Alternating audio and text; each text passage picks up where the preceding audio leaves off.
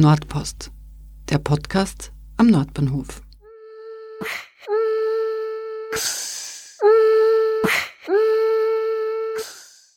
Willkommen bei der 39. Folge von Nordpost. Mein Name ist Sonja Harter und diesmal geht es um die Hauswirtschaft in der Bruno Marek Allee 5. Einige von euch kennen das Projekt vielleicht schon von meinem Podcast-Interview im Frühling 2020. Damals war das Projekt mitten in der Planungsphase und nun hat es eröffnet. Am besten wir hören einfach gleich rein.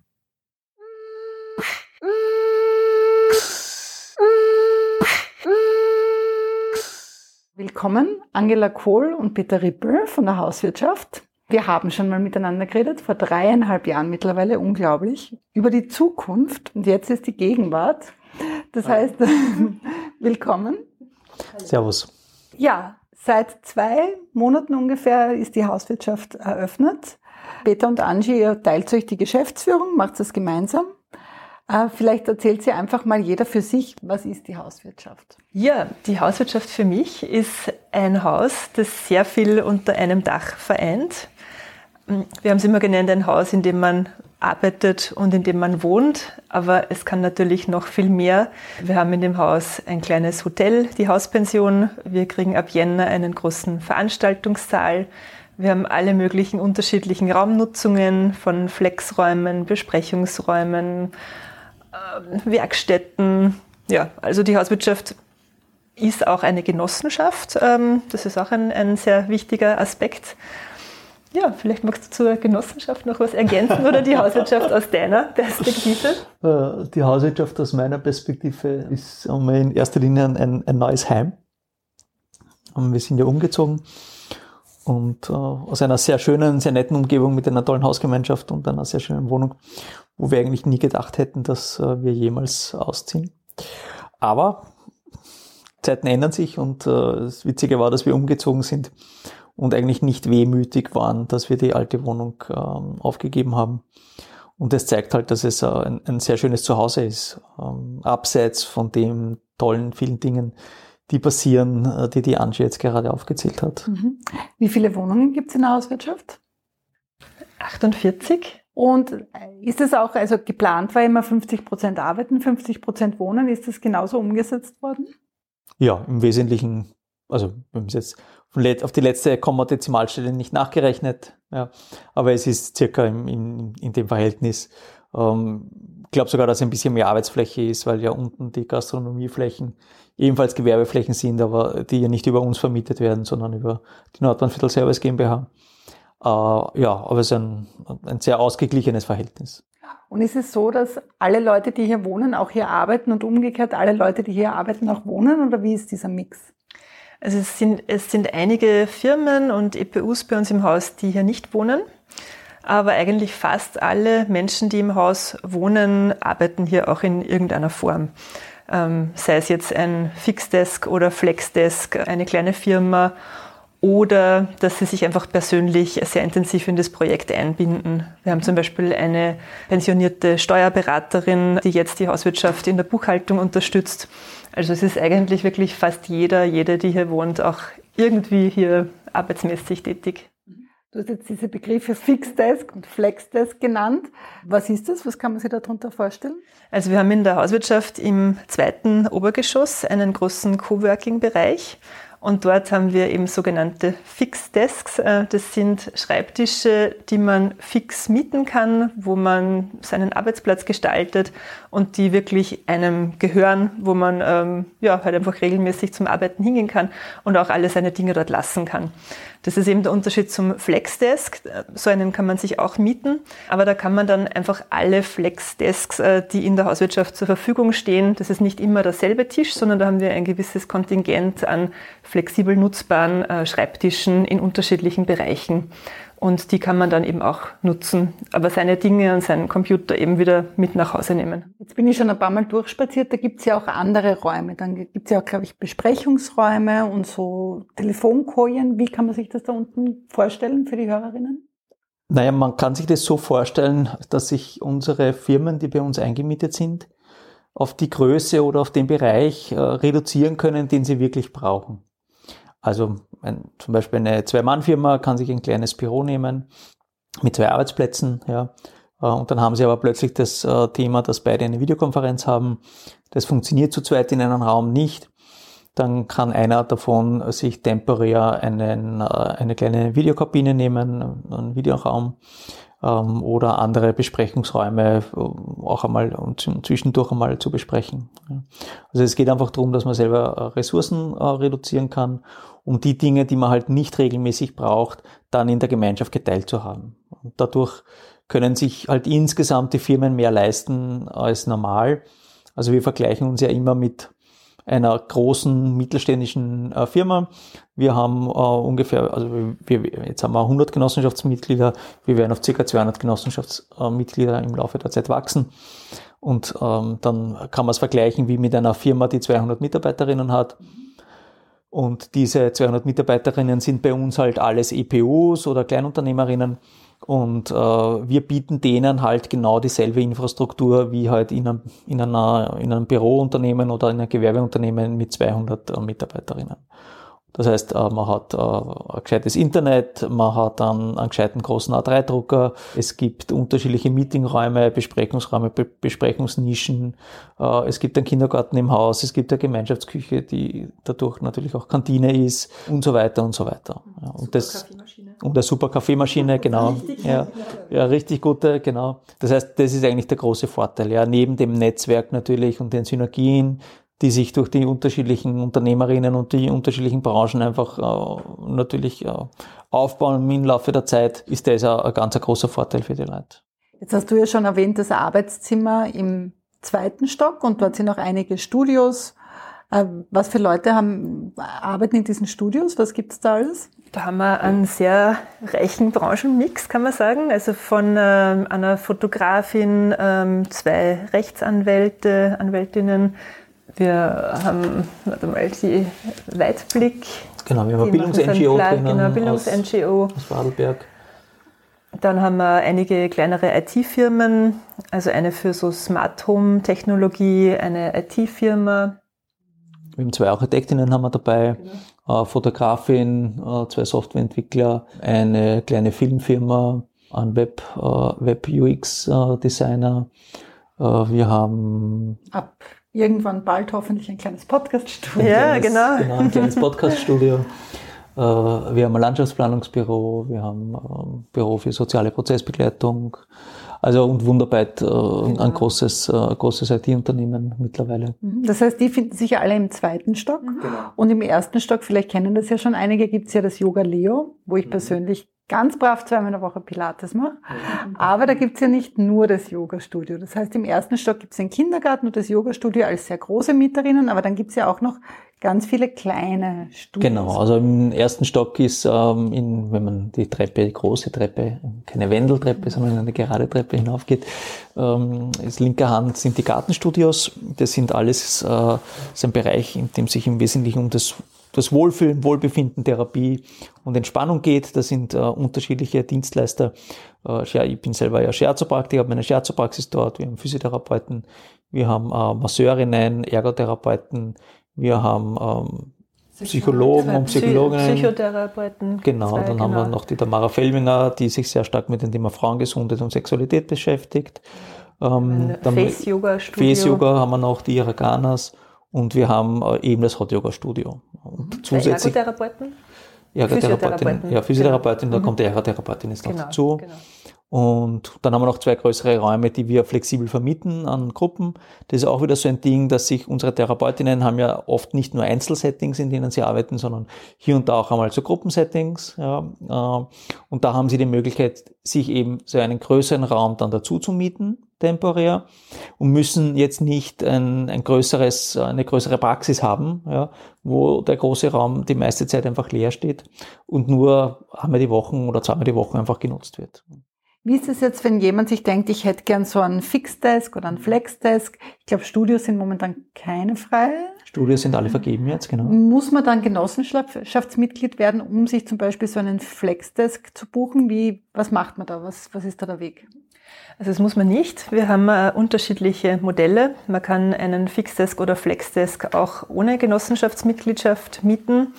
Äh, man hat aber auch eben immer die Möglichkeit, Genossenschaftsmitglied zu werden und dann hat man einfach ein paar weitere Vorteile.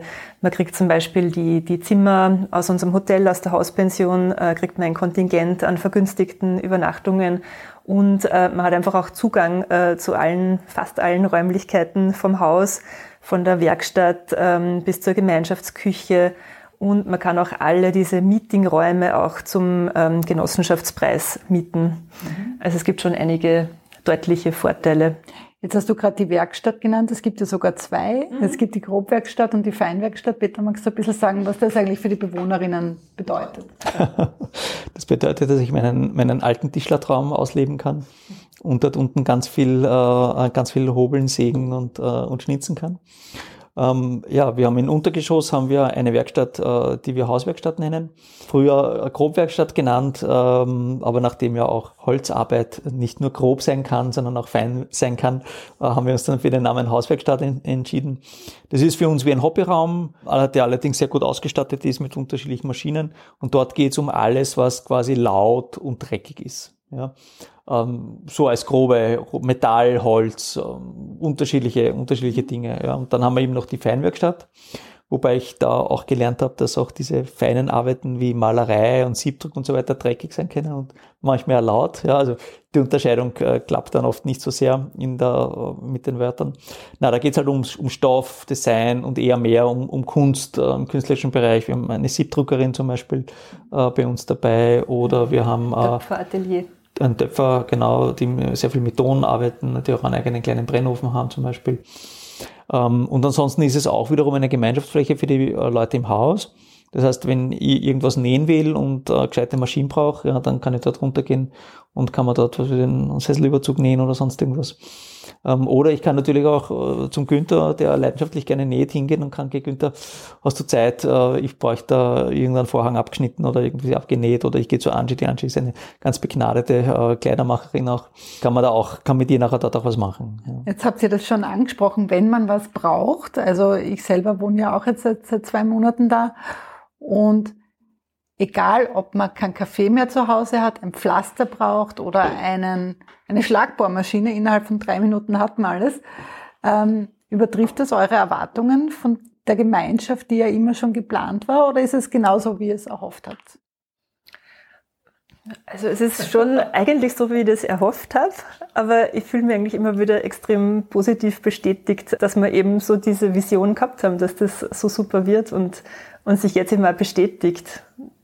Und ich habe das Gefühl, es ist so eine unglaublich positive Energie im Haus und die, die Leute sind alle so unglaublich hilfsbereit und freundlich und ja, also jeder versucht sie den anderen bestmöglich zu unterstützen. Jetzt ist es ja so, dass es nicht so ist, dass man sich irgendwann angemeldet hat und dann am 1. Oktober einziehen hat können, sondern es war ein ganz ein langer Prozess. Äh, den haben wir schon einmal im ersten Podcast besprochen vor dreieinhalb Jahren. Vielleicht wollt ihr gemeinsam so einen Rückblick geben von Tag Null? Wann war der Tag Null? Das ist die Frage, oder? Ja, das ist schwierig. Äh, die, also ich bezeichne immer das Jahr 2016 als Start äh, der Hauswirtschaft. Da gab es ein Vernetzungstreffen von einer Plattform im Kretzel.at von der Mira Mischenthal. Da ging es um das Thema viel gut hat's geheißen. Also da waren alle lauter EPUs dort oder Firmen, die sich im weitesten Sinne mit dem Thema Wohlbefinden beschäftigen, vom Friseur, Kosmetikerinnen, Scherzopraktiker, Ernährungsberaterinnen und so weiter. Und da habe ich gesehen, wie, wie leibend das eigentlich ist, wenn man in, ähm, in einer großen Gemeinschaft äh, an einem Ort einfach tätig ist. Ja, das war ein Magdas Hotel, es war super Location dort und ja, da habe ich begonnen, ein bisschen mich mit dieser Idee eines großen, damals war ja noch der Gedanke eines reinen Gewerbehauses und da quasi das Ganze dann ähm, gemeinschaftlich zu denken und das ist dann relativ rasch relativ groß geworden. Wir sind von einer Gemeinschaftspraxis ausgegangen, dann braucht man einen Raum, wo man vielleicht eine Büroarbeit äh, dazwischen machen muss, braucht man sowas ähnliches wie ein Coworking Space. Dann wollen die Kunden, die kommen, vielleicht auch vorher warten und nachher vielleicht was trinken, brauchst ein Kaffeehaus. Dann hat äh, die eine Kollegin von mir immer wieder Workshops gehabt, dann braucht man Workshopräume, die Workshop-Gäste müssen irgendwo schlafen, dann braucht man ein kleines Hotel. Und so ist das einfach gewachsen und äh, dann kam der Wunsch, äh, die Frage, wie macht man das am besten? Weil Wir hatten ja überhaupt keine Ahnung von, von irgendwas. Und dann haben wir mit Markus Zilker gesprochen von 1 zu 1 Architekten.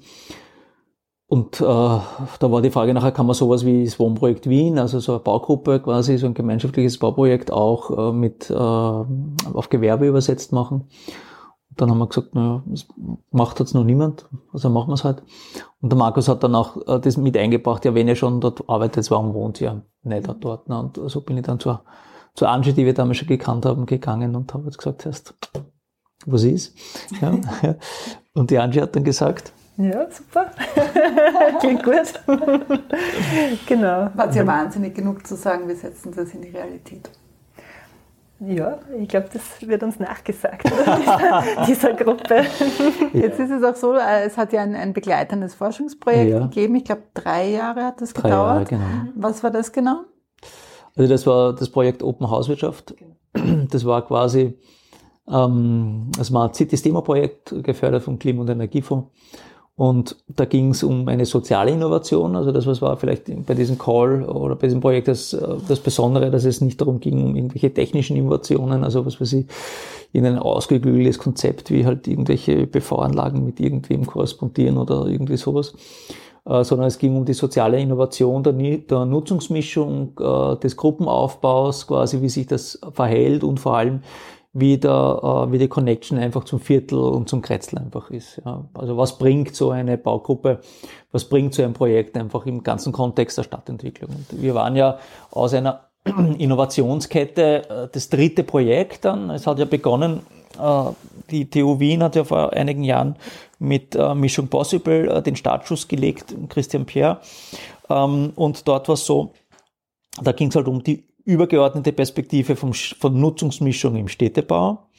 Und dann hat äh, Christian ähm, und Kolleginnen äh, das Nachfolgeprojekt gemacht, äh, Mischung Nordbahnhof. Da ging es halt um Nutzungsmischung in einen Stadtteil quasi und wie kann man diese Voransiedelung von Kleinunternehmerinnen äh, quasi managen, um, damit es dann übergeht. Und ähm, wir haben dann gesagt, also die Hauswirtschaft hat es ja schon davor gegeben zwar, ja, aber als Forschungsprojekt wäre es eigentlich dann die logische Folge davon. Man geht von der übergeordneten Situation in ein konkretes Stadtentwicklungsgebiet und dort in ein ganz konkretes Gebäude. und, und das ist so quasi nach dieser dann insgesamt ja dann sieben, achtjährigen Innovationskette schlussendlich gebaute Realität. Und ich glaube, das ist auch das, was in dem Fall dem Klimafonds äh, taugt, äh, weil es halt etwas ist, also uns gibt's halt einfach. Ja, uns wird's weiterhin geben. Und, äh, und das ist, glaube ich, für in so einem Forschungskontext eigentlich recht cool, dann wirklich was am Wachsen und am Weiterentwickeln einfach zu sehen. Und nicht der Bericht ist fertig und dann kommt das in eine Schublade. Ja, und ich würde sagen, wir haben so als ganzes Projekt einfach sehr, sehr profitiert von ja. diesem, äh, von diesem ähm, Forschungsprojekt, weil wir einfach ähm, die Möglichkeit, Möglichkeit gehabt haben, ähm, uns professionell begleiten zu lassen, ähm, durch Reality Lab zum Beispiel, die eben unsere soziale Begleitung gemacht haben. Wie, wie setzt man die Gruppe auf? Wie gründet man die Arbeitsgruppen? Wie kommt man zu Entscheidungen und so weiter?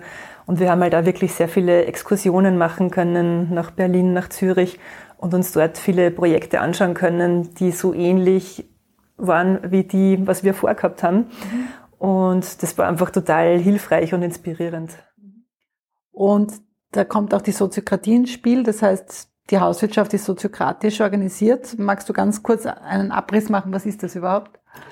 Naja, wir sind in Arbeitsgruppen organisiert, in so Kreisen und in jeder Arbeitsgruppe gibt es bestimmte Rollen. Ähm, da gibt es immer eine Leitung und eine Delegation und diese zwei Personen sind jeweils dann auch im sogenannten Leitungskreis, der sich bei uns wöchentlich trifft, jetzt schon seit, seit vielen Jahren. Und in den AGs werden eigentlich sehr viele Entscheidungen direkt in den AGs getroffen. Mhm. Und dann in der Großgruppe? In der Großgruppe, ja, in der Großgruppe wird, werden meistens so Stimmungsbilder mhm. eingeholt. Es gibt sogenannte Meinungsrunden. Ähm, es wird informiert. Ähm, es wird einfach so in die große Gruppe hineingehorcht. Aber Soziokratie ist einfach eine sehr gute Methode, wie jeder, jede Einzelne an Entscheidungen teilhaben kann.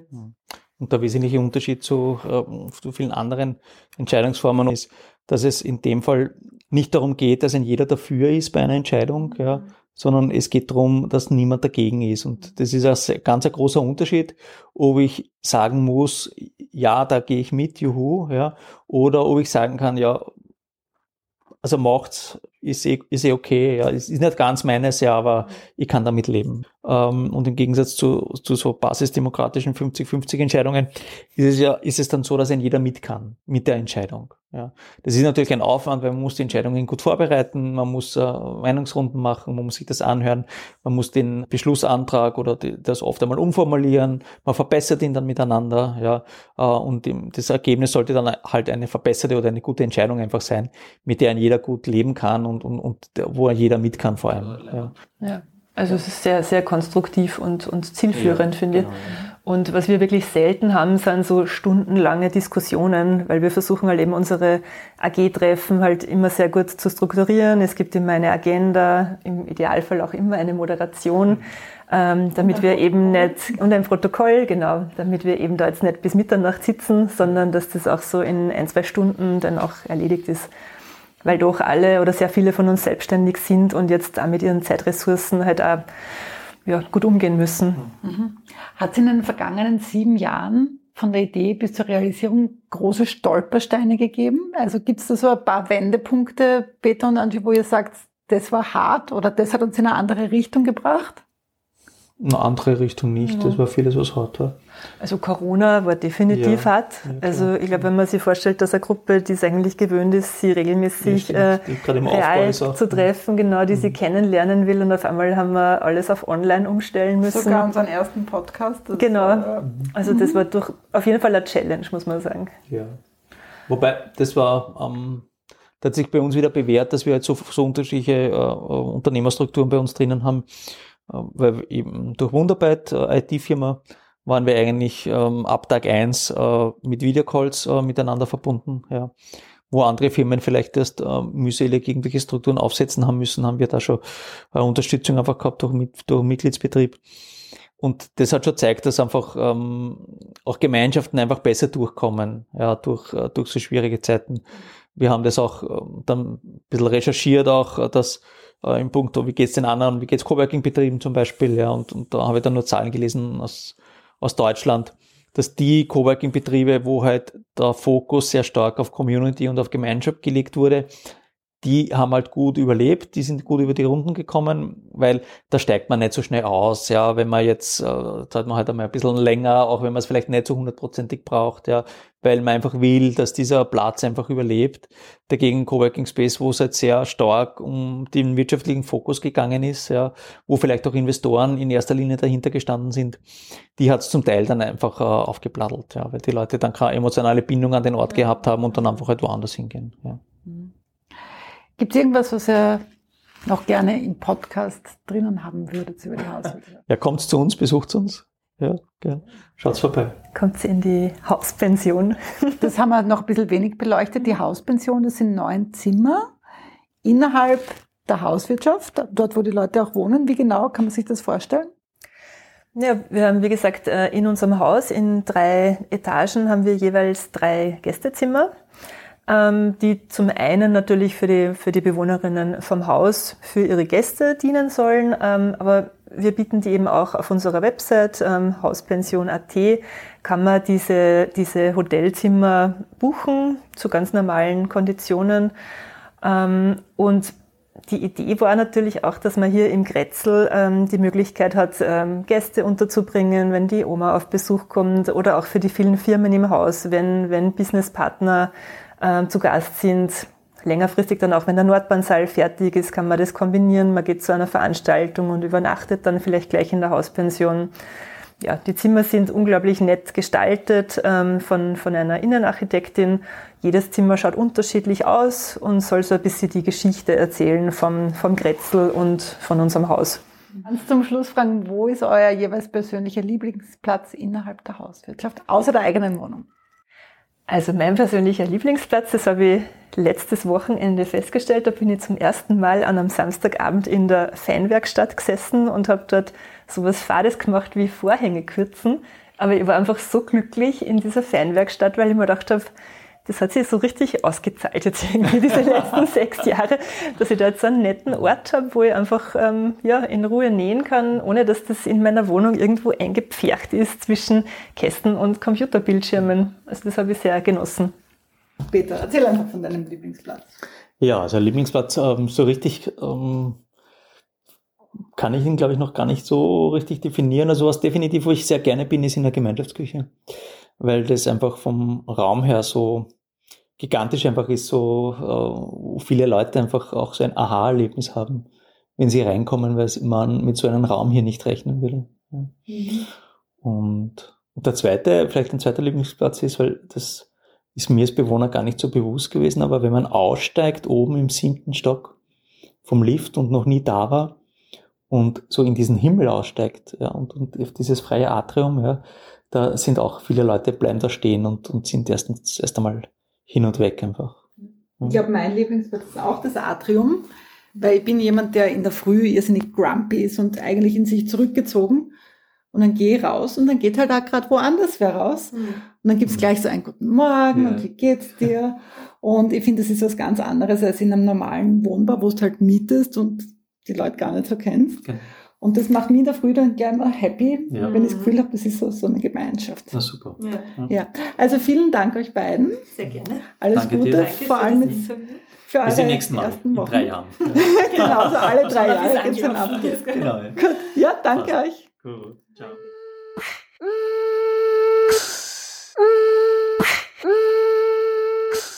Vielen Dank fürs Zuhören. Alle weiteren Infos über die Hauswirtschaft gibt es unter www.diehauswirtschaft.at. Die Zimmer könnt ihr unter hauspension.at buchen. Bis zum nächsten Mal.